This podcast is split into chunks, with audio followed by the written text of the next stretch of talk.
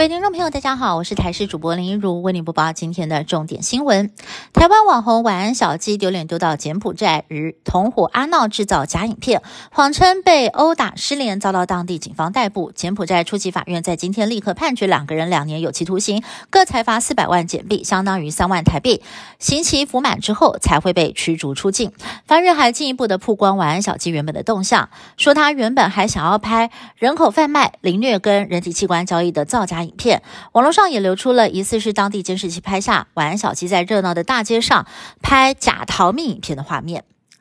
国民党立法院党团联署要求在十七号召开临时会。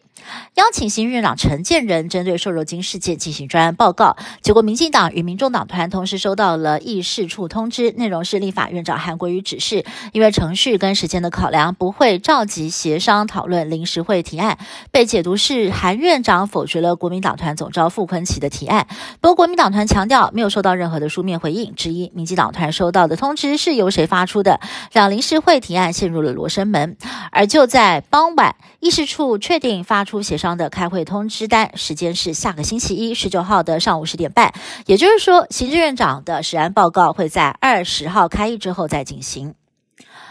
乌军乌东前线拉警报，乌俄两军交战多时的。顿涅茨克城镇阿夫迪夫卡已经快要被俄军包围，乌军在十五号表示，已经从城镇部分地区撤军。白宫也警告，阿夫迪夫卡正面临了沦陷的风险。另外，联合国在十五号公布了一份联合评估报告，说乌克兰未来十年需要四千八百六十亿美元，超过台币十五兆，才能够恢复并且重建战争带来的损害。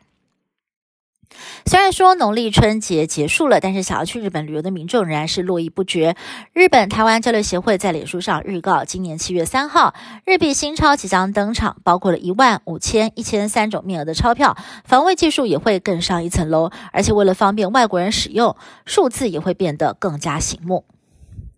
香港海关在十六号上午召开记者会，宣布侦破香港史上最大宗的洗钱案，涉案金额高达了一百四十亿港元，超过了台币五百六十亿。海关调查后发现，其中二十九亿港币的款项跟印度一宗手机诈骗案件有关。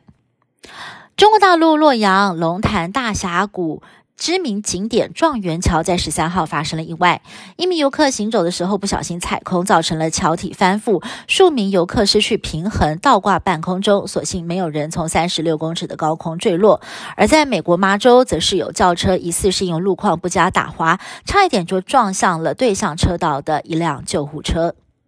以上新闻是台新闻部制作，感谢您的收听。更多新闻内容，请您持续锁定台视各界新闻以及台视新闻 YouTube 频道。